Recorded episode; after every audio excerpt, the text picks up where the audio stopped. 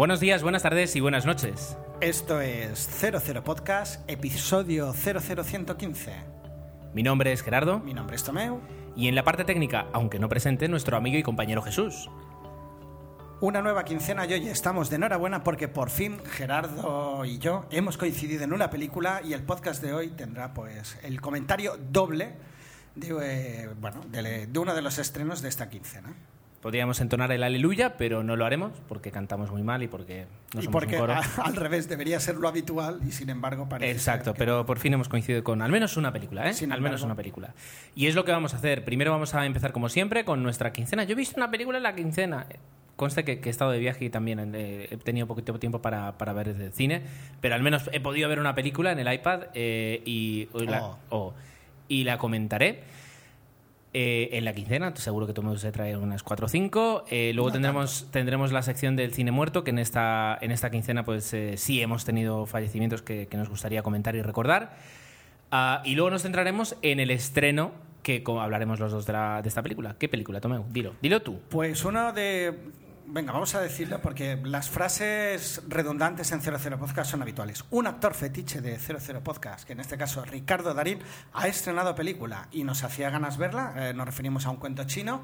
Y la verdad, la verdad es que nos ha dejado un buen sabor de boca y bueno, os comentaremos aquí eh, nuestras impresiones sobre ella. Como siempre, para terminar, hablaremos de vuestros comentarios, comentaremos vuestros comentarios, siempre valga la redundancia, y eh, bueno, y con eso ac- acabaremos. La intención, que dure uf, 60 70 minutos. Vamos a intentar los 70. vamos a intentar. A ver qué pasa. Pero bueno, sin prisas, que lo importante es hablar de cine y estar con vosotros. Así que una pausa y comenzamos.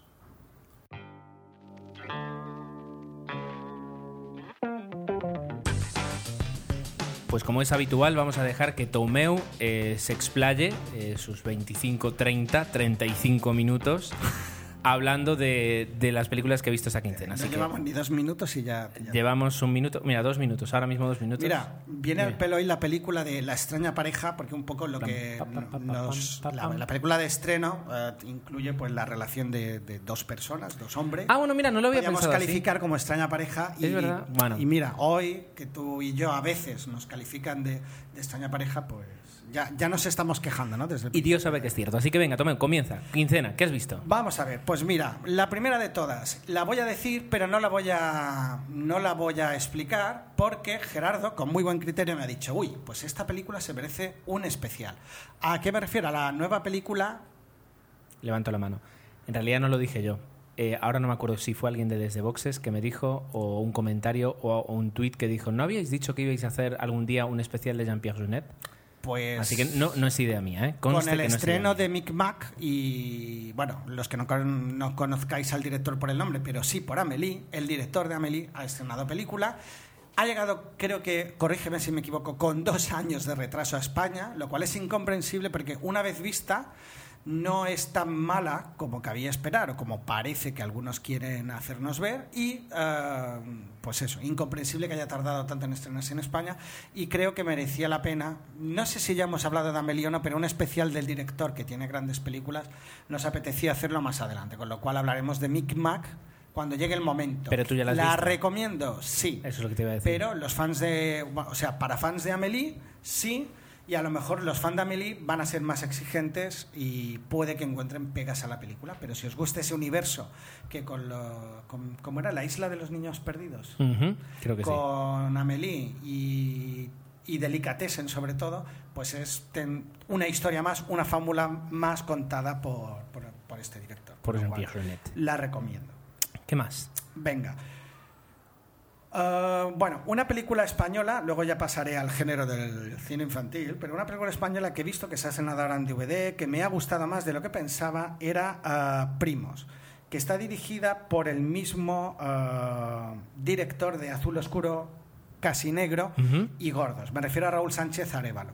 Y es un estreno, bueno, ahora en DVD, pero que se estrenó hace varios meses en España, que yo me quedé con las ganas de ver. Si habéis visto el tráiler, recordaba o daba la sensación de que va a ser una película rollo Airbag, quizás, pero no. Es una película bastante emotiva. eh, cuenta la, bueno, la historia de una persona que el día de su boda es plantado y a partir de ahí, pues con sus dos primos, deciden ir a hacer una especie de viaje a su, a su pueblo natal y recordar un poco pues esas vivencias que tuvieron cuando eran pequeños y, y un poco ese paso de, la, de lo que, es pasar a niño a mayor, pues te van contando... Uh, a través de la personalidad de cada uno, pues ese paso del tiempo de una forma que a mí me gustó bastante. Obviamente mezcla la comedia y un poco el drama, uh -huh. tira más hacia la comedia, y los tres protagonistas, uh, junto a la chica protagonista que aparece en la película, y están, están fantásticos, me gustó mucho. Y los secundarios, que a veces en el cine español, algunas veces, eh, sobre todo el de ahora, no el antiguo,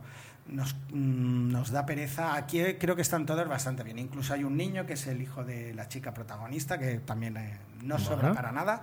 Y la complicidad que se establece está rodada en comillas. Obviamente hay mucha información sobre o, el rollo este de vamos a promocionar comillas. A mí no me molesta y la verdad es que la película está. Es una peli costumbrista bastantes exteriores y a mí me gustó. La encontré bueno. divertida, la recomendaría. Me gustó más incluso que Gordos. O sea que a quien le guste el director, la recomiendo. Bueno, tomamos nota. Uh, lo mismo me, me decido a verla, la verdad. Tenía buenas, buenas críticas, había escuchado buenas cosas y si encima tú me la pones bien, pues... Yo creo que es para pasar otro un buen rato, con una sonrisita al final de la película. Perfecto. Uh, ¿Has visto algo más? Bueno, pues ahora ya hacía, como he estado de vacaciones, sí que he visto más películas, por eso la verdad es que he aprovechado, no me he ido de viaje y con eso te da más tiempo de ir al cine, de ir con la niña al cine y he visto Kung Fu Panda 2, que yo pensaba Uy, que dice, uff, ¿no? Kung Fu Panda, que iba a ser un poco rollo y la verdad es que me lo pasé bastante bien. El trailer es entretenido. Y la película, a nivel de dibujo animado, está muy bien realizada eh, para enseñarnos una serie de flashba flashbacks utiliza otro tipo de animación más tradicional, preciosista, oh. y la película eh, está ambientada en diferentes paisajes eh, de, de, China, preciosa. La verdad es que está muy entretenida, es una peli muy sencilla de guion, obviamente, Esto, ni siquiera lo, me voy a tomar la molestia de explicarlo, es una peli infantil. Si ya habéis visto la primera, sigue con la misma historia, pero yo creía que iban iban a innovar poco, a lo mejor el personaje iba a evolucionar poco, pero un poco nos cuenta los orígenes de, del panda y, y por qué, el porqué un poco de sus poderes y todo, con lo cual está bastante está entretenida. Para ir con la niña, no lo que decimos siempre, parece que tenemos a Pixar en el altar, pero no es una película de Pixar, no lo pretende, pretende ser una película de entretenimiento que yo creo que funciona muy bien. Creo que va a ser entre comillas, porque es una superproducción, pero una de estas películas que sí que van a perdurar durante todo el verano, porque el boca a boca va a ir haciendo que la gente la vea. Bien, pues... Eh, ¿Cuántos joder. minutos llevas? 30 ya. Me queda una, si no la dejamos por No, aquí. no, llevas 7.50 en total, o sea que llevas bueno. unos 5 minutos. Muy bien, ¿eh? De momento estás comedido. Bien, Tomeo, bien. Pues una más, Santo Tomás.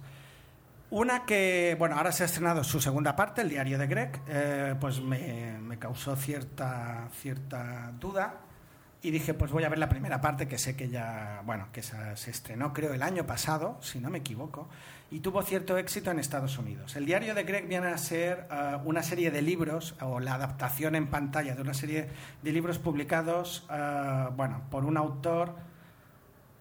Bueno, eh, cuenta la historia de Jeff Heffley, que es un niño que se supone que una vez que haya pasado... En Estados Unidos no sé cómo funciona lo del colegio, pero pasa como a un nivel superior, de pasa del colegio de toda la vida... Bueno, ahora es, es como aquí, es decir, a, a los... Tipo BUP, no. No, ahora es como aquí, como el, el, el sistema de, eh, educativo de tus, de tus hijas.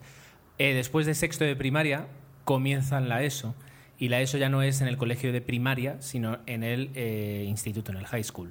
Así que es, es, como aquí. Antes no, nosotros teníamos dos años más, pero ahora mismo la, los, los, chicos pasan al instituto a los, a los 12 años. Mm, bueno, bueno. Vale.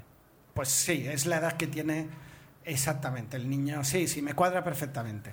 Pues bueno, nos cuenta un poco ese paso y lo que pretende ser en la adaptación en el cine. Eh, pretende pues contarnos el cómo llegan dos chicos totalmente desorientados y, e intentar no parecer los losers y destacar incluso para, para, llegar a ser importante en el colegio. Pero no la visión tradicional que nos tienen acostumbrados las películas americanas, sino desde un punto de vista bastante, uh, yo incluso diría, durante toda la película muy cruel, sin piedad, en determinados personajes que se supone que los tópicos aquí eh, se los machacan y es bastante, buscando el humor todo el tiempo, pero bastante cruda. Para ser infantil, que la, vio, la vi con Laia, a ella le gustó, a mí no me, no me convenció del todo, pero encontré quizás porque los personajes eran un poquito extremos, ¿no? Demasiado. La verdad es que me, me resultaba incluso incómodo en algún momento por las putadas y peripecias que les hacía. Pero bueno, Recuerda que este es un podcast que se emite en horario infantil, así que no. perdón. Tu hija podría escuchar este podcast. Te ruego De hecho, favor, visto la película. o sea. moderes tu lenguaje, por favor, toma. Bueno, el autor es Jeff Kinney, que antes lo quería decir rápido y no me ha salido. Ujú. y, y en Estados Unidos parece que ha tenido o tiene bastante éxito sus novelas. Aquí también, eh, la verdad es que yo no la conocía, pero tenía bastantes seguidores en España. Y para que algunos lo entiendan, voy a hacer una similitud. Podríamos decir que a lo mejor, salvando las distancias, es el Manolito Gafotas un poco de, de- de Estados Unidos o de donde Entiendo.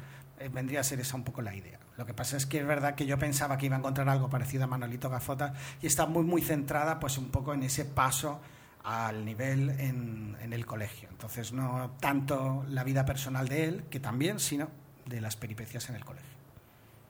Hasta aquí puedo leer. Gerardo. Bueno, dos semanas que te han dado, te han dado de sí. Un día vas a tener que explicar cómo lo He disfrutado, he disfrutado. Esta quincena estoy contento porque las pelis, ah, bueno, exceptuando esta última, todas me han gustado mucho y me lo he pasado muy bien. Guay, me alegro. Lo celebro, en todo caso. Bien, pues eh, mi quincena es mucho más simple, solo se corresponde a un título. Eh, pero bueno, la verdad es que es una película que había visto hace años. Bueno, voy a hablar de una película y ya que, ya que estoy a hablar de, de fondo de otra. Y, y luego, luego explicaré por qué. Pero bueno, la primera película es Hechizo del Corazón. ¿Perdón? Hechizo del Corazón. Sí, explícame más. Ahora Es- mismo me has pillado. Bien, es una comedia del año 2000 protagonizada por David, David Duchovny, el de Expediente X, Vale. y Mini Driver, que no es un mini controlador. No, sí, co- conozco a la actriz. bueno. Y ahora empieza a sonarme y te diría incluso que la he visto. De acuerdo, es una comedia eh, escrita y dirigida, curiosamente, por Bonnie Hunt. Bonnie Hunt es una actriz, como tú dirías, secundaria de lujo, eh, que podemos decir que fue secundaria de Jumanji, secundaria de esa película tañoña de Natalie Portman, secundaria, la hermana mayor de Renée Zellweger en Jerry Maguire, esa rubia, eh, que además siempre hace el, el papel de hermana, ah, ¿cómo decirlo?, desaprobadora. Siempre, mm, casi en, to- en todas las películas que yo la he visto, hace, hace ese papel de persona desaprobadora, ¿no? Ese eh, Pepito Grillo. Pues eh, es una comedia, ya digo, del año 2000.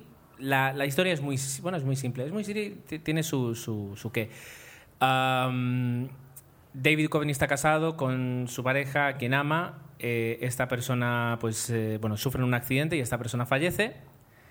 Esto es minuto 4 de la película, o sea que no estoy adelantando nada.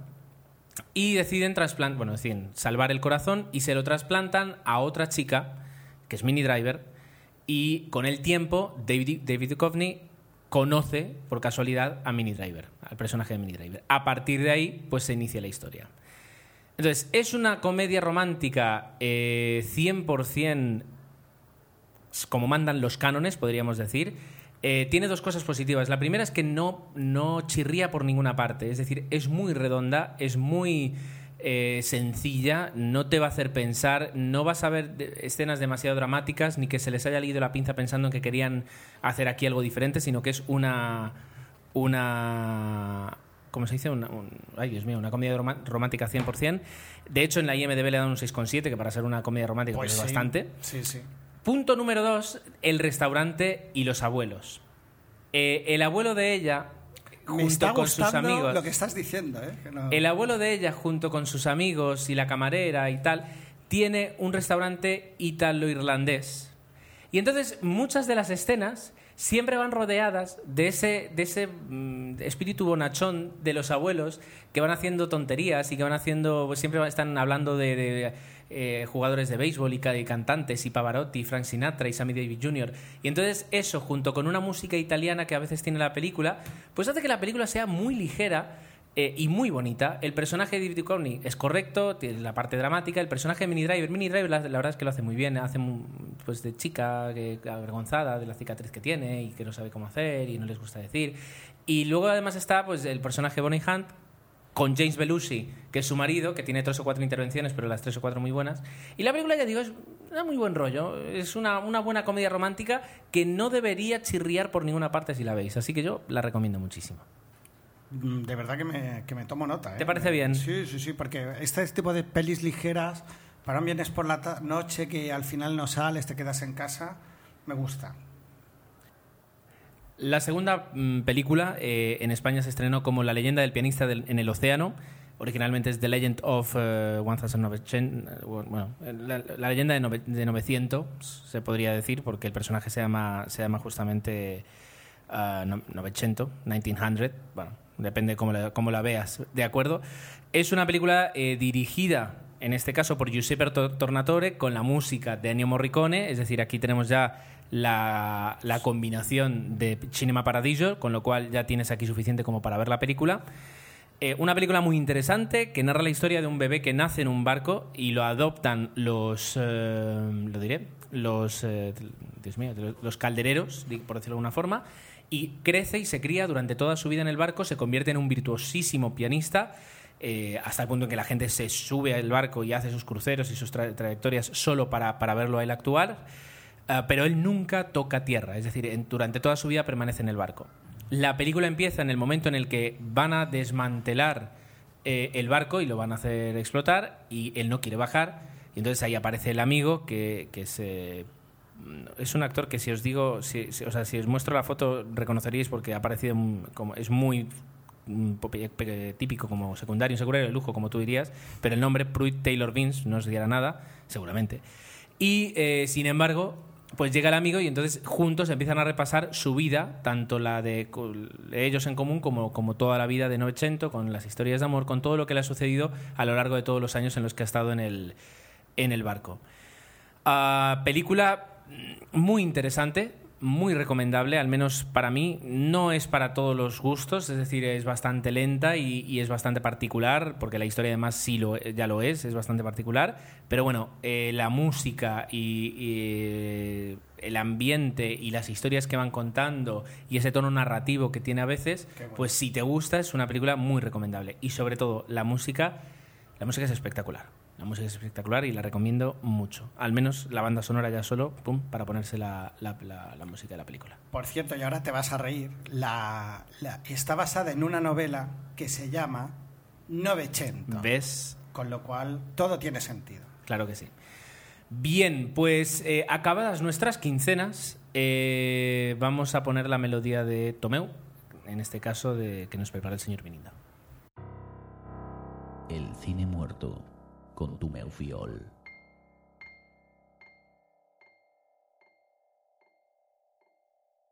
Pues esta quincena sí que tenemos un par de noticias que queríamos comentar. Una de ellas eh, nos llega a través de, un, de Twitter de Jeff, eh, Jeff, Jeff Clay, creo que se dice así, y nos comenta que muere la actriz británica Margaret Tizak. Que claro, yo al ver el tweet dices, ¿y esta mujer quién es? Ah, la verdad es que no me quedé muy bien con la. Bueno, por el nombre no sabía muy bien, pero se ve que participó en varias cintas de Stanley Kubrick, como 2001 y La Naranja Mecánica, con lo cual supongo que en el sector de. de- en el cine donde ella se moviera conocida, yo personalmente, pues es verdad que no era una persona que tenías ahí en, en- en mi memoria, por lo menos. Claro, luego llega el siguiente fallecimiento. Este sí que, con decir el nombre, ah, Peter Falk, curiosamente, muchísima, muchísima gente ya automáticamente sabemos que nos referimos a Colombo, ¿no? Una serie mítica de televisión y que nos ha dejado también esta quincena. En el caso de Peter Falk, sí que es un actor que, que, bueno, empezó haciendo cine, obviamente, pero que su gran momento ah, llegó con, con la serie Colombo, que la verdad es que, bueno, es la típica, ah, el típico personaje que de alguna manera ya ah, queda grabado en fuego en tu persona y que ya no te lo puedes quitar de, de la memoria. Eso es, por un lado, positivo para el actor, pero cuando ya ha pasado el boom eh, también es negativo, porque entonces lo hace que ya cualquier otra interpretación suya pues veas todo el tiempo al personaje. Eh, es el típico pues que el personaje supera en este caso al actor. De todas maneras, yo recuerdo, bueno, iba a decir, eh, en varias películas bélicas, era un secundario de lujo, Y en Un cadáver a los postres, una película Hola. divertidísima, hacía el personaje de Colombo, pero junto con otros actores. Y era una especie de escena que, si no la habéis visto, es una película, por lo absurda y lo divertida que es, os recomiendo. Es una escena donde van una serie de, de superdetectives. eh, va Colombo, va Agatha Christie, creo que va Hércules Poirot, corregidme si me equivoco, los que la hayáis visto. Ajá. Y es una especie de prueba que en esa cena hay 11 superdetectives tienen que averiguar un asesinato. Entonces el juego está servido. Perdona, repite, ¿cómo se llama? Un cadáver a los postres. Entonces es una película bastante divertida. Lo que pasa es que, bueno, mm, llega un momento en que a lo mejor es demasiado, demasiado absurda, pero la verdad es que está muy bien. Y yo recuerdo a Peter Falk tanto, ah, por, obviamente por la serie, por verlo aquí también haciendo de Colombo en esta película que me divertí bastante. Pues, oye, merece la pena verlo. Y nos comentaba Milcar, perdona, que hacía de abuelo en La Princesa Prometida, que le contaba el cuento al niño, y la verdad es que es otra gran Es película. verdad.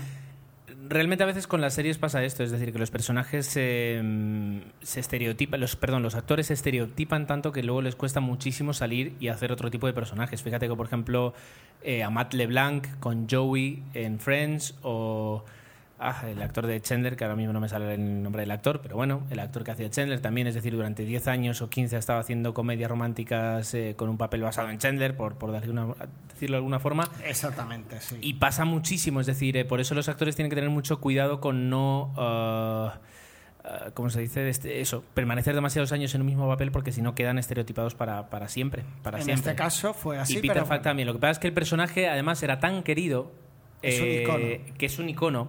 Que yo creo que. mm, No lo sé, es decir, eh, es, es- eso, es un icono, no para las nuevas generaciones, pero incluso para mí, que, que en este caso pues sí que soy más joven que tú y, y no lo vi tanto, pues eh, lo que pasa es que gracias a las privadas pues hubo reposiciones de Colombo los sábados a las 4 de la mañana Bastantes. durante años y años, entonces sí, sí o sí lo veías. Y la forma en la que este personaje tenía de investigar, con lo de perdona que insista, pero, y, y el coche que tenía, etcétera, etcétera, y la gabardina, y eh, pues. El, el gesto de El gesto tirar de- la cabeza con el puro levantando la mano. sí. Lo que no entiendo. Pues ahí está, es decir, ahí tienes. Bien. No, lo que pasa es que es- No, en realidad no, pero bueno. Eh, gracias. Así que, bueno, que descanse en paz y. y otra figura que otra Bueno. figura que se nos va. Antes de Pobret, creo que merece. Estuvo nominado varias veces al Oscar o tuvo va- varios premios Emmy. Obviamente ah, lo ganó durante tres.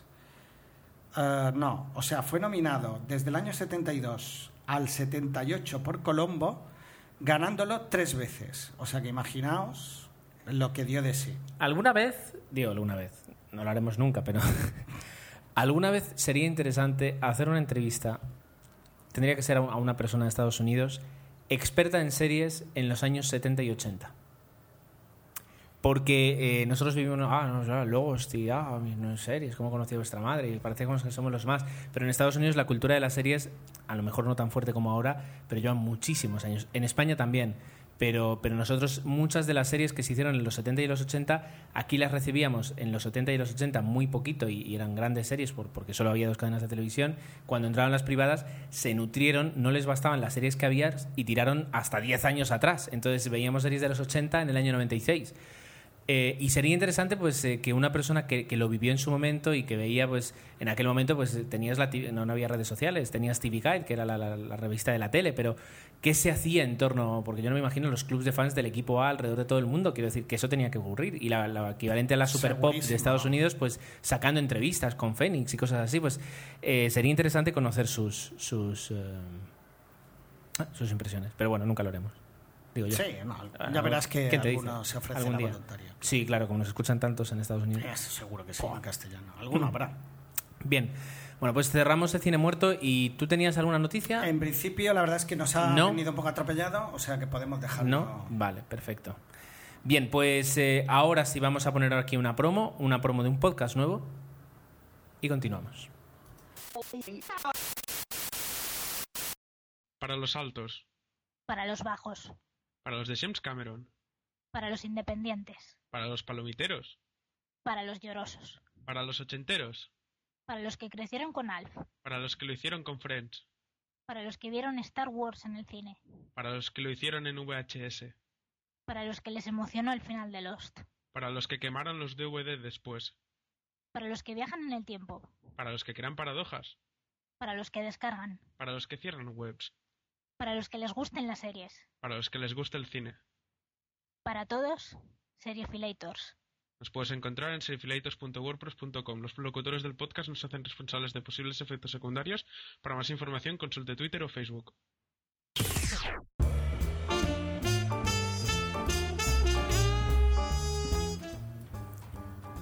En este caso es Tomeu el que no- nos pasa el correo electrónico que, que nos pasamos cada 15 días de cuando grabamos y propone las películas. Normalmente lo hace Tomeu porque, porque a mí se me, se me va muchísimo la cabeza. Es verdad, pero bueno.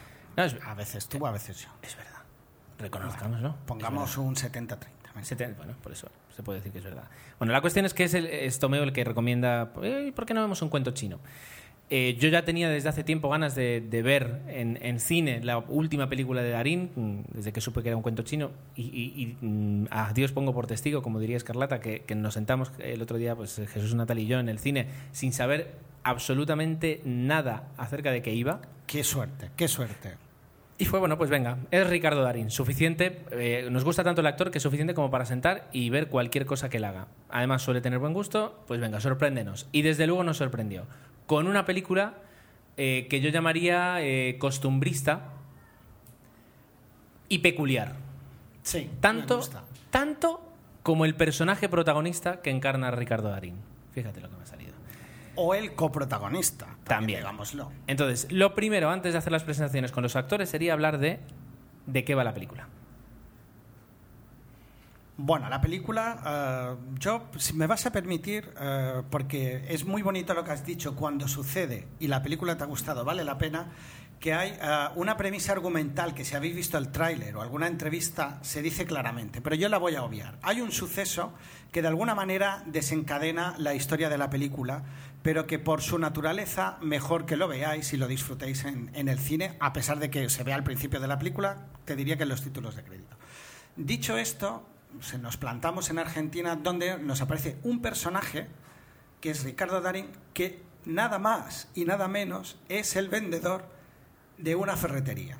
Y un poquito de eso va la historia. Tenemos a un vendedor de una ferretería con una personalidad muy peculiar que en un momento dado encuentra, ah, bueno, durante, no sé si es una excursión, a un ah, ciudadano chino que viene del aeropuerto y un taxista ah, le ha robado y lo deja un poco totalmente tirado, sin nada, que, sin nada, más que cuatro cosas que ha podido salvar de su maleta. Y ah, Ricardo Darín, en ese momento, pese al carácter que, que nos intentan definir desde el primer momento de la película, se apiada de él y decide pues ayudarlo. A partir de aquí, ya os podéis imaginar pues que sucede pues una historia eh, no diré típica, pero la relación de esa extraña pareja que surge a, a partir de este incidente con, ah, bueno, con el hándicap de que ninguno de los dos se entiende. El chino solo habla chino y Ricardo Darín solo habla español y de alguna manera se tienen que hacer entender pues durante gran parte de la película. De ahí reside un poco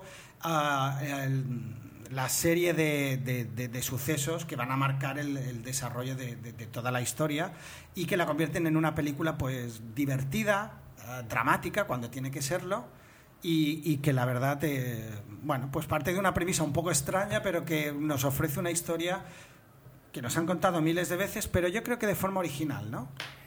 Es sobre todo, sobre todo porque lo que entra en Baza y además donde dedican pues tranquilamente 15 minutos de la película al inicio a mostrar es el carácter del personaje de Ricardo Darín. Es un carácter, eh, es una persona ante todo buena eh, que vive un poquito de espaldas al mundo. El mundo, digamos, que le ha fallado y decide vivir el resto de su vida apartado sin querer tener relación con nadie. Tiene una vida muy simple, esa es la vida que quiere y lo único que pide es eh, honestidad y, que le traten como él se merece. Hasta el punto, y aquí viene donde me vais a matar, eh, es que me recuerda a Melí en el punto en el que se crea todo un universo, la casa hace, hace gran parte, el coche que utiliza, la ferretería, crea un pequeño universo propio de él donde todo tiene su, su pequeño sentido, su pequeño porqué y donde las cosas no tienen que moverse. Es decir, se nos muestran muchas escenas que él apaga la luz a una determinada hora, espera que el reloj marque la hora para apagar la luz. Y eso te viene a decir que es una persona que, que después de muchos años ha buscado y ha encontrado unas costumbres en las que él se siente cómodo, que, podría salir, pero no se atreve a salir de esas costumbres. Claro, eh, cuando de repente aparece el, el personaje que comenta, Tomeu dentro de escena, le rompe todos los esquemas. Y, lo que nos va a mostrar la historia es, por una parte, la convivencia de ellos dos, y por otra parte, el ver cómo, cómo ese Ricardo Darín tiene que hacerse cargo de un, de un nuevo. ah, de un nuevo, lo diré, de una nueva situación eh, que, no le, que no le gusta. Eso es lo que le va a dar muchísimo juego a la película. A mí me recordaba en parte como Amélie y en parte una película uruguaya de hace pues cuatro años, cinco años, del 2006 será, que se llama Whisky y que es una película mm, muy tan costumbrista que yo diría que, el costumbrismo es el real protagonista de la película. Es decir, los protagonistas no son los actores, sino, sino eh, la rutina que ellos eh, reproducen una y otra vez. Eh, es una película que a mí sí que me deja un poquito, un poquito de bajón porque no, no es muy alegre, ni, es todo lo contrario. Eh, sin embargo, esta sí tiene sus puntos cómicos, eh, pues protagonizados por la propia situación y por Ricardo Darín, por qué no decirlo. Lo iba a decir. Luego, además de toda. eh, para ya completar esta historia, hay un personaje secundario que a mí me entusiasma especialmente. Muy bonito. Un acierto de casting que está protagonizado. eh, la actriz se llama Muriel Santana. Yo no la conocía, pero quizás. Es verdad que su cara me era familiar. Y hace el papel de, pues, de hermana de uno de los personajes que de vez en cuando van a la ferretería y que vive en un pueblo fuera de, la ciudad y que una vez al año va a visitar a su hermano y conoce ya a Ricardo Darín. Pues esa relación, de, de alguna manera, que, que- que existen entre ellos dos, es fantástica. Además, ah, se explica no solo con palabras, con miradas, con gestos. Hay una escena que a mí me entusiasma, que es una chorrada de escena, simplemente la describo para que os fijéis, que están en la puerta de la ferretería, ellos dos hablando, es un momento para mí muy bonito Sí. y es una gran escena donde se define perfectamente los dos personajes. Entonces, la verdad es que, que para completar esta historia que nos quiere contar el director, pues ha sabido acompañarlo de, esta, de, este secundario, pero que al final va a adquirir mucho más protagonismo de- del que realmente nosotros eh, creemos al principio de la película. Lo bonito, lo bonito de todo eso es que eh, el personaje de Muriel Santana, que en este caso hace de María, eh, es la única que realmente ve cómo es el personaje de Ricardo Darín. Y, y- y esa mirada que tú... Además es una escena que prácticamente es una mirada en la ferretería y es verdad que es de las más tiernas porque eh, es la única que es capaz de atravesar todas las barreras que él pone y llegar a- hasta, hasta su corazón. Qué bonito me ha quedado esto. Pero es verdad. Entonces eh, es el, el- el- el punto en el que se bascula toda la historia y, y luego tiene un momento en la película muy bonito en el que de alguna forma consiguen, y eso que no hablan el mismo idioma, los dos personajes consiguen sincerarse y consiguen cada uno explica qué hace ahí y, a dónde le ha llevado la vida. Y eh, a lo mejor era innecesario, quiero decir, la película podía haber continuado sin, sin llegar a ese punto, es como que nos muestran demasiado. Eh, pero bueno, al menos le da un sentido y hace que salgas pues con más cosas explicadas y menos por explicar. Y a veces lo bonito del cine es que no te lo cuenten, pero el hecho de que te lo cuenten eh, pues ta- también tiene su mérito y, y lo agradeces. Así que muy entretenida la película. Yo curiosamente esta mañana eh, le comentaba, bueno, me comentaba él que la habíais visto, yo estaba muy contento porque digo, jo, pues vamos a coincidir en el podcast y, la verdad es que la película me había gustado. Yo decía que era mm, ver otra vez a Ricardo Dani, pero Jesús me ha corregido como diciendo, dice, yo encuentro que realmente aquí le ha sabido dar un toque personal. Yo no sé si coincido del todo, pero es verdad que, claro, siendo Ricardo Darín consigue transformarse en el personaje gruñón de la ferretería, pero claro, es, yo veo a- un Ricardo Darín actuando muy bien. Es que, a ver, Ricardo Darín es, eh, yo creo que, que no, lo, o sea, no lo voy a comprar, pero quiero decir, es de ese tipo de actor que cuando lo ves sabes que estás viendo a Ricardo Darín, pero que es capaz de, de transformarse hasta un punto en el que, Tom en el que te lo hemos dicho alguna vez. Por ejemplo, o Brad Pitt, por ejemplo, esos actores que los ves y sin embargo son capaces de, de hacerte sentir otra persona. Eh, de hacerse sentir. La cuestión es que eh, yo no sé si has visto tú un, un tipo corriente. Una película Eh, de Ricardo Darín. Sí, sí, que hace creo que de periodista o algo así. No, hace de un guionista deprimido. Vale, sí, esta no me gustó tanto. Pero si te das cuenta, el personaje, sin ser el, mis- el mismo personaje, es ese tipo de, de Ricardo Darín con perfil bajo, eh, que no, no intenta, digamos, utilizar sus, sus trucos de actor para sobresalir, sino al revés, para esconderse. Pues es, es esa, es esa faceta de Ricardo Darín que yo creo que además es, es muy interesante. La película yo creo que como veis a, a nosotros eh, dos y también a Jesús pues le ha o sea, nos ha gustado muchísimo. Eh, ¿La recomendaríamos? Sí, la recomendaríamos siempre y cuando te guste eso, un cine costumbrista, un cine tranquilo, un cine en el que vas a, disfrutar cada escena, pero en el que tampoco vas a, o sea, puedes esperar que sucedan grandes cosas, sino justamente, eh, quiero decir, hay varias escenas en las que, sin hacer un spoiler, se cuentan clavos. O sea, hay alguien, Ricardo Darín se pone a contar clavos y eso es, forma parte de una escena. Entonces, muy, muy divertida en ese aspecto no será. Sin embargo, consigue hacerte reír eh, contando clavos. Eso ya es un mérito. Totalmente. Yo igualmente gustaría matizar que yo creo que la peli, a pesar de todo, pues tiene ah, o cuenta con varios tópicos que yo creo que son necesarios dentro del género que, que- que nos pretende plantear, pero que por yo no lo veo como algo malo, sino que están bien integrados dentro de la historia. No nos engañemos, estamos hablando de una extraña pareja que tienen que convivir juntos durante un tiempo. Entonces, esa situación pues provoca situaciones que en algunos casos pueden ser previsibles, pero yo creo que al buscar un buen guion y una historia pues que de alguna manera haga creíble todo esto, pues a mí me convencieron, ¿no? Y a pesar de los tópicos. Lo digo porque es verdad que alguien puede verla y puede decir, no, pero esta película. Pues seguramente sí, pero es re- realmente es una peli agradable, que sales con una sonrisa del cine, has pasado un buen rato. ¿Qué más se puede pedir? No, la verdad es que está muy bien. Bueno, pues ahí nos queda un cuento chino.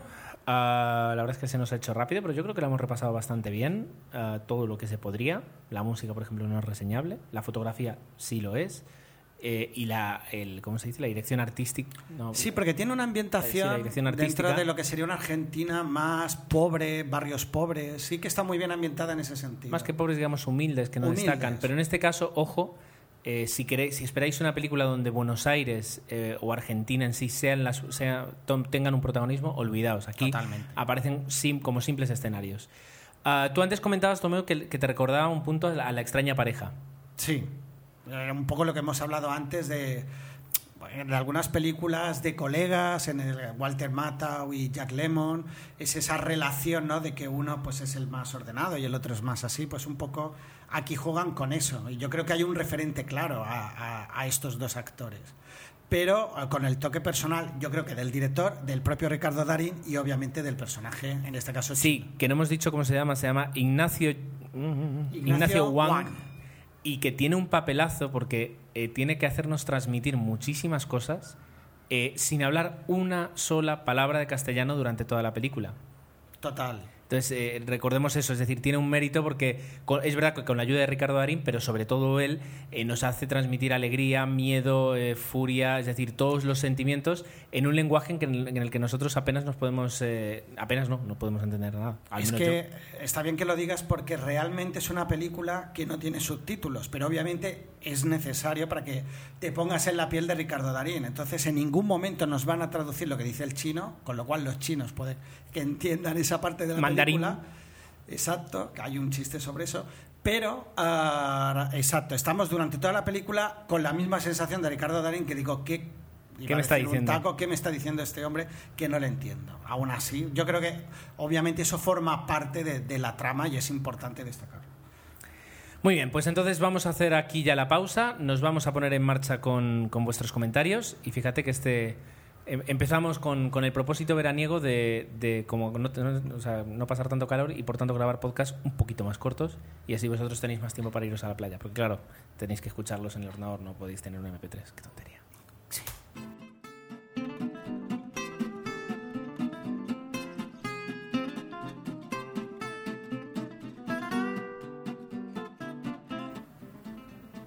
Bien, pues tenemos eh, un solo correo electrónico que vamos a enlazar además con el primer comentario, que en este caso fue pues de nuestra polewoman eh, Teléfila, eh, ya que el correo que recibimos fue de Serielators, que es el podcast sobre series que Teléfila y Alex Cliffha- Cliffhanger, Dios santo, ah, no, bueno, pues están haciendo, eh, que yo todavía no he podido escuchar. Este fin de- esta semana lo voy a Yo he escuchado el primero y sí, la verdad es que Pues yo voy a escuchar el último. Creo que era el primero, el cero o el uno. Bueno, la cuestión, que han hecho un podcast que nosotros, yo incluso sin escuchar, después de ver todos los comentarios que nos han dejado, ya recomiendo directamente, y que la promo la tendríais que haber escuchado, si no se me ha ido la pinza esta noche al montar, la, la promo la tendríais que haber escuchado al inicio de, bueno, al inicio relativo, la primera promo que pongo de las dos que, que solemos poner.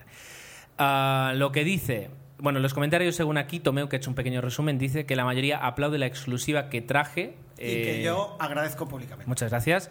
Pues exclusiva ninguna, la verdad es que lástima que, que tengamos que esperar dos meses. Yo tuve la, la suerte y la fortuna de poderla ver cuando toca, pues, pues no va a tocar esperar. ¿Qué vamos a hacer?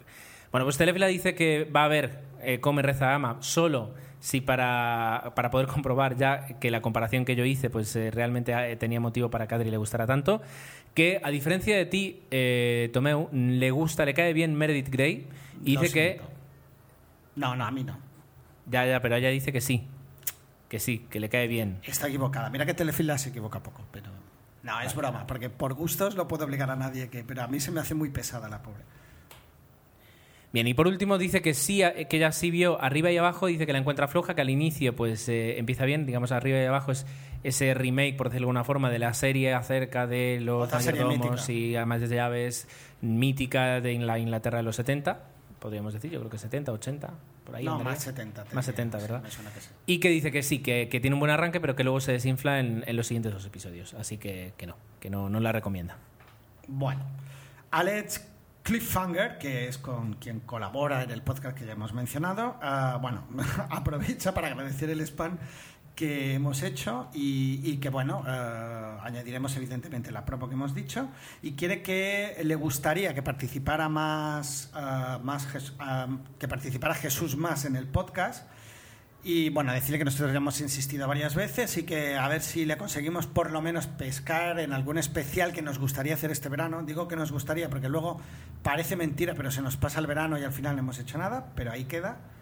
Y por último, ah, que estamos invitados a un café en Barna, que cuando nos pasemos por ahí, pues, pues que le digamos cositas, pues por supuesto. No, no sé ahora cuándo tenemos pensado volver, porque al final las jornadas de podcasting se hacen en Alicante, ¿verdad, Gerardo?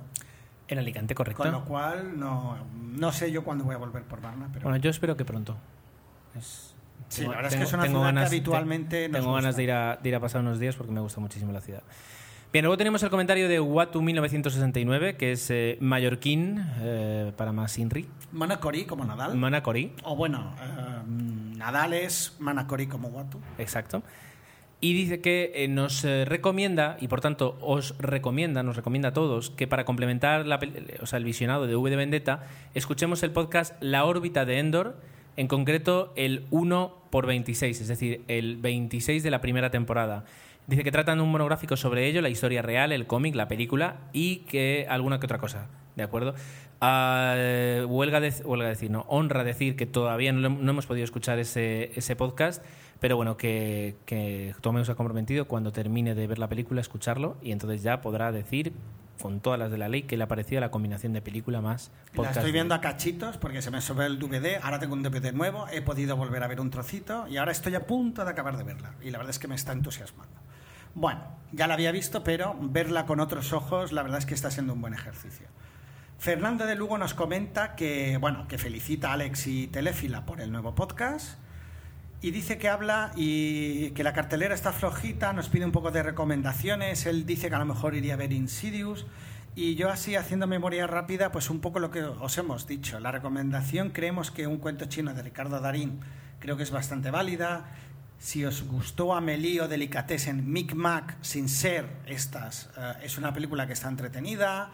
Pues un poco la de X-Men, si no, bueno, mm, si no la has visto, pues creo que también es un buen, un buen inicio y poco más te diría. La verdad es que hay películas que se han estrenado, Kung Fu Panda 2, que la hemos dicho así de pasada, que se han estrenado que no están siendo, no están dando muy buenos resultados, como podía ser el blockbuster del verano, que era Piratas del Caribe 4, que ha cosechado bastantes críticas malas, incluso para los defensores. Con lo cual es verdad que la cartelera. Yo esperaba más blockbusters este verano y se están haciendo de rogar. Creo que en agosto llega Capitán América, nos llega 8 milímetros. Ah, ya veremos si se anima la cosa. Por último, nos dice que, que las pelis 3D, por otro lado, aparte de que la cartelera está floja, con el dichoso 3D ocurre que hay muchas salas, y en Mallorca más que más, que estrenan la película por triplicado. La versión en 3D, la versión en 3D en otro horario y la versión sin el 3D para la gente como yo que ya no quiere ir a verlas. Con lo cual hace que perdamos esa capacidad de películas que a lo mejor se estrenarían y por falta de salas pues no se estrenan. Pues tienes toda la razón. Luego tenemos a Spider Jerusalén, que como siempre nos habla desde una prr, montaña. ah, y bueno, nos hace su, su extenso y Super exhaustivo, mejor dicho, comentario de la quincena. Dice que Transformes mucho ruido y pocas nueces, yo creo que es la mejor forma de definirla. Eh, que el gato con botas eh, no cree que dé para un spin-off y ni siquiera le gustó el tráiler. A mí me pareció gracioso, es verdad que el tráiler, sí. más que tráiler es un teaser. Un teaser, sí. Y que, y que el- eh, es verdad que, que no, que no cree que dé para un spin-off. Yo tampoco lo creo. Vamos a ver qué se sacan. Eh, que le gustó mucho el- la versión antigua, ¿no? La de, la de... Dios mío. ¿Cómo se llama este actor? Eddie Murphy. Que por cierto produce eh, Jerry Lewis las películas modernas del profesor Chiflado. Bueno, pues- curiosamente. Pues que le gustó eh, el profesor chiflado, pero que el, el personaje del doctor tonto llega un momento en que puede llegar a cansar.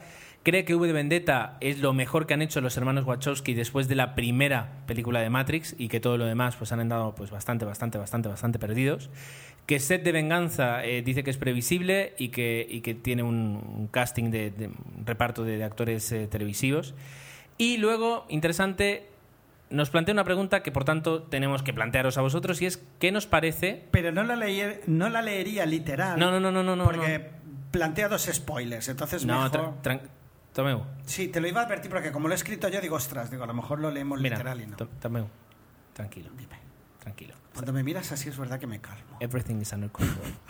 No, viene a decir es ¿qué nos parece esas películas en las que a lo largo de la película se nos presenta un dato acerca de uno de los protagonistas o acerca de un elemento de la película, ya sea actor o cosa, Sin importancia. un acto, eh, perdón, un hecho trivial.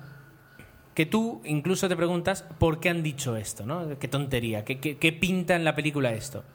Y que luego en el, en el sumum de la película, el, el- el momento, El en el clímax en el. De repente esa trivialidad cobra toda su importancia y es la- el punto de apoyo para que la, el- la palanca eh, actúe y toda la película se vuelque a favor de el final que todos querríamos. O, o porque, le- por poner un ejemplo, el personaje principal consigue eliminar al malo de la película gracias a ese hecho trivial que nos menciona, o por haber sabido eso.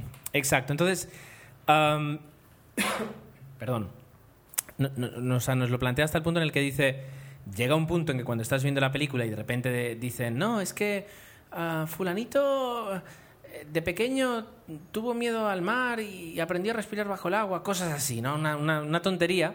Y te lo presenta como que no tiene la más mínima importancia. Y dices, ups, eh, a ver, si han soltado esta trivialidad es porque seguramente más adelante la veremos en uso. Y efectivamente llega el momento clímax y ya se te apaga porque en el momento en el que ves dónde pueden meter ahí la cuña de madera que te regalaron antes, pues dices, vale, pues aquí viene. Y aquí viene, y entonces lo que iba a ser un final muy bueno, pues se transforma en un final mucho menos bueno. O previsible. Eh, y nos pregunta qué nos parece. ¿Qué me parece? Me parece que es un recurso, que es un recurso que además siempre hace eh, que la película tenga un punto épico en el que de repente, eh, pues esa casualidad hace que los buenos, cuando están en minoría, eh, consigan vencer a los malos. en general se podría decir así, que es bonito, pero que esto es como todo. Es decir, si tú usas la pimienta, pues no. Quiero decir, si tú. Voy a hacer una, un- una comparación culinaria, pero no me ha salido. Quiero decir que si tú utilizas algo de vez en cuando, pues es interesante. Si te basas en eso para hacer todos los guiones de Hollywood, pues deja de ser interesante para hacer un rollazo. Y lo quemas. Exacto. Has dicho la palabra justa. Eh, ¿Qué más, eh, este, cómo lo podíamos llamar? ¿McNuffin también? ¿O esa pequeña...? No lo sé. En un momento dado, si ya ves mucho cine, en algunas películas ya te cuescas enseguida que dices, uy, digo, esto ya verás que al final el protagonista tal. Y efectivamente. Que sean más originales, es lo que pedimos. Muy bien. Pues eh, llegado el punto, Seguimos. eh, con- seguimos hacia abajo. Con el comentario de Spider que nos habla de No. Super 8. Ah, bueno, sí, qué tontería. Nos dice sobre el Super 8 que, que nos agradece la primicia. Ya digo, a ver, no, no vine yo aquí diciendo, tengo una primicia, sino, pues voy a poder hablar de una película que aquí nos ha estrenado y es una Y nos hizo ilusión, eh, haciendo la broma de la primicia, decir, pues mira, seguramente poca gente o nadie ha hablado ya, pues estuvo, estuvo bonito. La verdad es que a mí me hizo ilusión.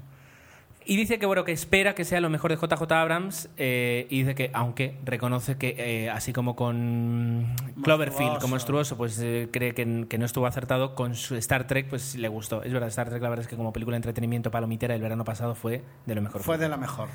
Eh, dice que él agradece que ya tengamos salas en digital en Mallorca en este caso en Cinesa y que las entradas sean tengan el mismo precio muy interesante Yo aún no he oído, quiero oír. yo tampoco. Que le gustó mucho eh, la de la X-Men primera generación. y que lo que menos los secundarios y lo que más los protagonistas y por encima de todos el personaje de Magneto.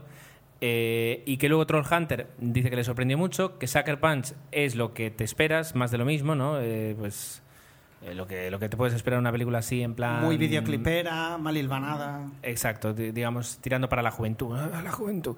Y por último, que el tren, el tren de las 3 y 10 cree que es uno de los mejores western de los últimos años y aquí Tomeu se ha comprometido a verla. Es que ya me tomo nota de la que tú has recomendado así romántica y esta, con lo cual ya tengo deberes para la quincena y me mola. La del tren la tengo porque mi padre compra el- la última hora, que a su vez le regalan el ABC, que a su vez por un euro le regalan una película y estaba dentro de esas películas gratis o por un euro, con lo cual está guay. ¿Qué más? Fernán, Fernán GH nos dice que, y ahí tú lo has comentado antes, es un despropósito tardar dos meses en estrenar Super 8 por dos motivos. El más importante creo que para nosotros, que tenemos que esperar todo ese tiempo para verla cuando ya hay gente que la ha visto, y por supuesto para la propia Major o la propia compañía en la cual ah, fomentas la piratería. Esta película cuando se estrene en España prácticamente eh, ya será un DVD screener. Ahora seguro que está en Telesync y, y la gente que no valore la calidad, que yo en este caso sí que un- una película así no la vería nunca en Telesync, pues seguramente ya la habrá visto y, y pierdes posibles. Yo creo que las majors hacen intentos por hacer estrenos mundiales, pero no debe ser barato tampoco. Pero bueno. Luego dice que a él no le llaman la atención las películas de superhéroe y por eso no cree que vaya a ver la de X-Men. Yo igualmente le daría un pequeño plus a la de X-Men, que no solo es una peli de superhéroes, si yo creo que también es una buena peli de acción, ¿no? Rollo James Bond, pues que, que, mm, tiene ese pequeño plus que yo encuentro que se diferencia un poquito de las otras películas que se han podido estrenar recientemente. Y otra persona que habla bien de Troll Hunter y dicho esto me queda la duda, Gerardo, de si se ha estrenado en España. Yo creo que no. No lo sé. Los que la hayáis visto, supongo que habéis utilizado No otros medios no tradicionales, No lo sé. te pero decirnos dónde la habéis visto, porque a mí me consta, o estoy casi seguro de que no se ha estrenado, o si se ha estrenado, creo que a Mallorca ha- no ha llegado, y si ha llegado, ha durado muy poquito. Pero bueno. Y si ha durado muy poquito, tú no has ido a verla. Y si no has ido a verla, entonces tal. Mm, No si hablaremos de ella en el podcast. Vale. Gentin, te toca. Gentin, me toca un segundito. Aquí llego. Hola, Gentin. Espera, Eh, mira, mientras lo buscas. ¿Sí? Nos ha llegado un Twitter que, que me ha hecho gracia que dice que Goodfellows, Godfellas. Godfellas, punta barra baja es, en Twitter, dice que está a punto de ver X-Men y nos lo dedica a nosotros. Muchísimas es gracias. que mientras nosotros estamos grabando el 0015, él está Cien- viendo X-Men en el 115. cine. Perdón, 115, pues mira, qué bonita, ¿cómo se dice? Un- es un oxímoron esto, ¿no? No, esto Supongo. vendría a ser más una serendipia, pero en realidad no es serendipia. Una serendipia, Una casualidad. Bien, pues dice Gentin que se queda con X-Men 2 y que dice que El Profesor Chiflado efectivamente es una peliculaza, pero no la protagonista Jerry Lee Lewis, que ese es el músico, el rockero que sigue vivo, gracias a Dios, sino Jerry Lewis. Eh, nos recomienda ver Lío en los grandes almacenes del año 63 de Frank Tashlin y nos dice algo que yo no sabía y es no, que Frank... eso lo, lo- Ah, lo has puesto tú. Sí, él comentaba que no se acordaba del título y era efectivamente Lío en los grandes almacenes, que yo también la he visto y me encantó. Y es el director habitual que ha rodado 17 películas, eh, Frank Trashlin con Jerry Lewis. Nada menos que 17 películas. ¿Qué te parece? ¿Cómo, cómo se te queda el cuerpo? Se me queda que no veas. ¿Qué más? Bien, pues eh, lo por último nos dice que los cines Verdi, cines Verdi de Barcelona y que en Madrid también están, es verdad, van a pasar este verano grandes clásicos. eh, ya han puesto El Padrino y van a poner La 2 y dos pelis de Chaplin, etcétera, etcétera. Y nos está siendo un recomienda... éxito que está sorprendiendo a los propios Pero organizadores. es que eso, eso... Me voy a apartar el micro para poder gritar y que quede así como, como que me enfado, ¿vale? Eso lo decíamos nosotros hace años. Siempre se lo decía ya a mi mujer, que decía, Exacto. Tienen que hacer películas, incluso te diría que si queréis recuperar a mi padre, que iba al cine con su novia, que es mi madre, cada día, o cada día o cada semana, por favor, estrenar películas antiguas, lo que el viento se llevó. Eh, películas de estas que estoy seguro que una parte eh, de, de gente mayor iría al cine y que ahora no va, y que de vez en cuando va al cine, por ejemplo, cuando se estrena El discurso del rey, que es el tipo de película pues que ahora... y no solo eh, gente mayor, sino gente como nosotros, Sí, tienes razón porque yo iría. que, que si te dan la oportunidad de ver grandes clásicos en, en una pantalla grande eh, y no me cobras 8 euros, por favor, Un poquito menos. por favor, sí, un poquito, eh, pues yo iría, iría encantado. Imagínate ahora que nos pusieron aquí en un cine de Palma eh, la trilogía del Padrino o las dos primeras al menos, El Padrino y El Padrino 2, No, la trilogía. Eh, y la, la pones en el cine. Se llena la sala. Vale, no la vas a tener dos meses, pero la puedes tener dos semanas. Esa- es importante el matiz que has dicho. No creo que sea una película para que esté tres meses, pero, No, pero si si- dedicas una semana o dos, creo que sí que lo Y llenas. a ver, dueños de cines que nos escucháis, si lo hacéis con antelación, si avisáis tres meses antes, oye, este mes preparaos, reservaos una noche de julio eh, que vamos a poner, eh, además va a ser una sesión doble. El Padrino, media hora para que cenéis, y El Padrino 2. Y el restaurante de al lado está compinchado y ya tendrá las cenas preparadas. Pe- pedís, Hostia, ¿ves? Si es que no es tan fácil, no es tan difícil. Bueno, tampoco debe ser tan fácil, pero bueno, eso, ahí queda. Se nos va la pinza, pero ahí queda. Ahí queda. Garbanzo Negro decía, ¿verdad, Tomeu? Bueno, nos recomendaba la serie Crematorio, dentro de las series eh, un poco que habíamos mencionado en el episodio especial sobre series, que si no habéis escuchado os recomendamos, pues que, le había gustado. Es una serie producción española de ocho episodios que empieza y acaba, según él, protagonizada por Pepe Sancho y que nos contaba un poco una especulación urbanística de, bueno, eh, sobre la especulación urbanística que ha habido durante esta última década. Con lo cual, yo creo que tomo nota tímidamente, porque en la lista ahora tengo varias, pero puede ser que más adelante la vea, o al menos ver el, el piloto y si me gusta, pues seguir. Dice, y es el único, bueno, curiosamente hoy hablo de primos que le ha gustado, eh, eso sí le molestaba el exceso de propaganda que se hace sobre comillas. A modo ¿Sobre de curio- comillas? ¿eh? Sobre comillas, la población donde está rodada la Ah, vale, vale, vale. Sí. El pueblo se llama comillas. Vale, vale, vale. vale. Y a modo de curiosidad, hablando de series tan vez, a raíz de Búscate la vida, la, que yo creo que dije Chris Peterson, y me refería a Chris Elliott, y no sé por qué lo llamo Chris Peterson, o yo creo que está bien dicho, Como si tuviera algún sentido. no lo sé, pero bueno, eh, protagonizada por él, él dice que lo utiliza como baremo para cuando alguien le recomienda una serie, le dice, ¿y a ti te gustó esta? Si le dice que no, dice malo. Es verdad que Búscate la vida era una serie que no gustaba a todo el mundo, difícil, y yo a veces incluso me ponía de los nervios, pero es verdad que encontraba que era magistral, ¿no? El humor súper absurdo, soez, eh, la verdad es que estaba muy conseguido. Una adelantada a su tiempo. Un adelantado vendría a ser el Torrente, ¿no? Eh, No, Torrente. no, Yo que no. diría que Torrente ha vivido algo de este personaje. Mira lo que te digo. Yo creo Mira que lo que te digo, Gerardo. Yo creo que no. Muy bien, pues eh, llegamos al último comentario. Había una postdata que te vas a reír. Yo digo que no, pero a lo mejor eras tú, Gerardo. Dice que nos ha visto en cuatro haciendo zapping. En un momento que hizo zapping, le pareció ver a uno de los otros en la cadena 4. Yo no era. Yo tampoco. Pero molaría que nos dijeras dónde o qué, Mm. qué- si pudiste ver qué, qué, programa era. y que yo sepa, he estado en pocos sitios donde había una cámara de televisión y menos de cuatro. A lo mejor estaba Adri, no lo sé, tenía una foto nuestra allí. No. No creo. Muy bien, pues eh, nos llega el último, el último comentario, en este caso de las manos de Agustín, que creo aquí fijarme. Claro, pone Agustín, y no sé si es Agustín, mi Agustín, mi Agustín de Desde Boxes Podcast, el podcast de Fórmula 1 en el, que, en el que él también participa, o, o es otro Agustín. Desde que- Bosques. Desde Bosques. Así que nos quedamos con esto. Yo creo que sí que lo es. Bueno, dice básicamente que eh, le hemos dejado muchas ganas de ver Super 8. Menos mal. Eh, dice que eh, casi casi se lanza a ver una versión bajada por internet, pero que luego pensó que sería una mala idea. Efectivamente. Efectivamente. Ah, dice que la de X-Men la vio en el cine en una sala que tiene, bueno, iSense de estas con dos millones de altavoces, como él dice, que le gustó muchísimo y que eh, la presentación de los personajes es mejor que en la trilogía anterior. Eh, incluso dice que la volvió a ver por si acaso eh, se había quedado con una, sensación equivocada y no, efectivamente le gusta mucho y sobre todo el papel de Logan. Bueno, que volvió a ver la trilogía de X-Men, entiendo. No, no, la no. película. Eh, No. eh, Sí, sí, volví a exacto. ver la trilogía. exacto, exacto, perdón, fallo mío. Luego decías eh, que, que tuvo que el, el papel del español en, en la película mm, apenas tiene diálogos. Apenas no. dice tiene. que, que n- ni se dio cuenta, pero dice que co- coincide, y es verdad que en Los Perdedores estaba Oscar Jaenada haciendo de latino y tenía tres o cuatro frases, apenas tenía frases el, el actor en la película, pero en un momento en el que están en Bolivia, pues ahí aprovechan y, lo- los, los guionistas y los productores le dijeron, venga, ahora habla todo lo que tengas que hablar en castellano, que, nos, Suéltate. que nos va a quedar muy bien. Es verdad. Dice que, bueno, que perdón. eh, ta, ta, ta, ta, pa, pa. y, ah, bueno, eso, mira, momento, momento, sálvame, que es el novio eh, de la hermana de Penélope Cruz. Ah, ¿A ¿Alguien pues le importa? Pues ahí lo tiene. Bueno, una cosa interesante, un Ah, tráiler que dice que vio. Ah, qué curioso. Un tráiler que vio y que le sorprendió muy gratamente es el de Cowboys contra Aliens. A ver, el tráiler, o sea, pff, Cowboys contra Aliens.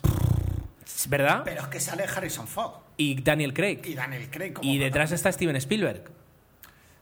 Entonces llega un momento en el que dices, espérate, oportunidad". yo también le voy a dar una oportunidad y mira que la película es absurda. Pero como palomitera de verano de no hagas preguntas, disfruta y comete las palomitas. Exactamente. Pues seguramente va a funcionar muy bien. Así Una- que Una peli así, iba a decir... potente. Grollera, ¿no? Así, Exacto, de diciendo, mu- tiros, ruido. No piense en nada. Ahí, consume. Pues habrá que verla. Y luego, con recomendaciones de las pelis que ha visto, pues dice que Carta Blanca, que le gustó, que se esperaba algo más aburrido, pero que es muy entretenida. Y Mick Max, fíjate, también le ha gustado. Dice que cine francés de calidad. Y aquí ves, dice que les debemos. eh, perdona que termino yo con el comentario, si no te importa, no me interrumpas. Dice que nos debe. Que, que le debemos, que le debemos a todo el mundo, un especial de Cinema Paradiso, que este va a caer este verano. Porque Pero ya hablamos de Cinema Paradiso y de Giuseppe Tornatore. No, Sí. no. Sí. Lo Bueno. buscaré y os lo diré. Vale, yo Pero estoy me suena que convencido que no. Y luego nos dice que podríamos hacer un especial de Jean-Pierre Jeunet.